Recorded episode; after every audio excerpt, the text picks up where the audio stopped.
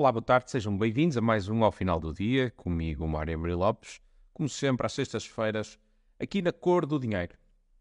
Hoje é dia 24 de novembro, quer dizer que amanhã é dia 25 de novembro. Ora, dia 25 de novembro é uma data muito importante e, como tal, temos de falar um bocadinho sobre ela hoje.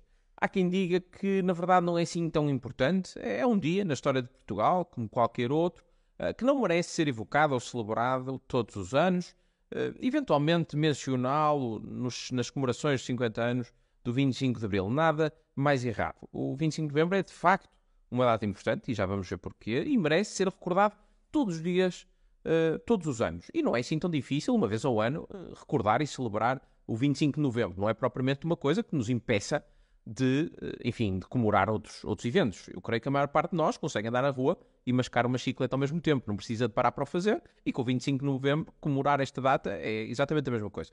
Por outro lado, há quem diga que o 25 de novembro é uma data divisiva. E aqui eu estou de acordo. É de facto uma data divisiva. Divide os democratas daqueles que viram o seu projeto de revolucionar em curso, o PREC, gorado. Eles queriam transformar Portugal num soviete, eh, numa democracia popular, como lhes chamavam, portanto, democracia aqui, entre aspas, eh, tão democrático como a, como a República Democrática uh, Alemã, ou seja, nada democrática, uma extensão da União Soviética e com, enfim, sem, sem Assembleia da República, essa, essa invenção burguesa, e portanto, sem nada atrapalhar o projeto comunista. E esses, de facto, viram um, o seu projeto gorado em, em, a 25 de novembro de 1975 e é por isso que para eles isto é uma data divisiva.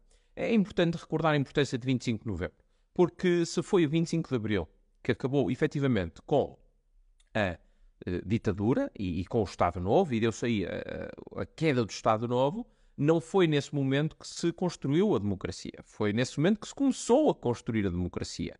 Tivemos depois as eleições para a Assembleia Constituinte, a 25 de abril do ano seguinte, 1975, em que, ao contrário do que a esquerda mais radical, incluindo a extrema-esquerda, o PCP, entre outros, achavam, uh, de facto os portugueses não queriam isso e votaram esmagadoramente em partidos democráticos, como o PS ou como o, o PSD. E, portanto, quando eles viram que aquela votação, que o povo não estava a votar como eles queriam, eles consideraram então que se calhar o povo não seria a pessoa mais indicada para dizer quem estaria no, no poder. E, portanto, seguiu-se então o verão quente, foi uma altura uh, bastante intensa, a ala radical da, do movimento das Forças Armadas, do MFA, uh, eh, estava de facto uh, a querer condicionar a criação de um Estado democrático em, em Portugal.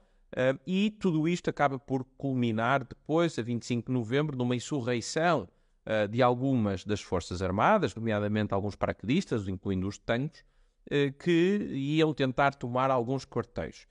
uma intervenção rápida de outros militares, de uma aula muito mais moderada, dentro das MFA, o grupo dos nove, ajudou, contribuiu para que isto não acontecesse. Portanto, é de facto a 25 de novembro que nós temos a consolidação da democracia, porque se não tivesse acontecido este momento, não teria acabado o verão quente, não teria acabado o processo revolucionário em curso, mais o seu conselho de revolução, uh, que era extremamente radical, Uh, e, e, e, aliás, tinha lá uh, pessoas de extrema esquerda, e portanto não teríamos então um, um, país próximo das democracias ocidentais, das democracias europeias, como temos hoje, com todos os seus defeitos, apesar de tudo, ainda é uma democracia, portanto isso é de celebrar. Logo, amanhã devemos celebrar isto, devemos celebrar o facto de Portugal ser uma democracia liberal, de não se ter tornado uma extensão da União Soviética, uma espécie de soviete à distância. Havia muito quem quisesse ensaiar esse tipo de modelos, ou então, como alternativa, uh, termos uma espécie de uma Albânia do Oxa, também numa lógica de um modelo, um Estado uh, comunista, longe dos soviéticos, mas um Estado comunista ainda assim, e felizmente que isso não aconteceu. Devemos a muita gente, devemos também já agora a Mário Soares. Mário Soares foi aqui uma figura fundamental na, na, nesta luta eh, contra os extremistas e contra os, eh, os, os comunistas.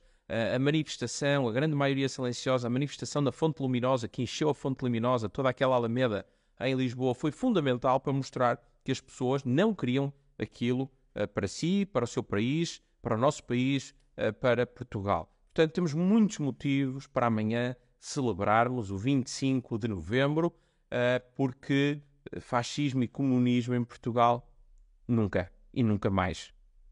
Desejo um ótimo fim de semana e até para a semana.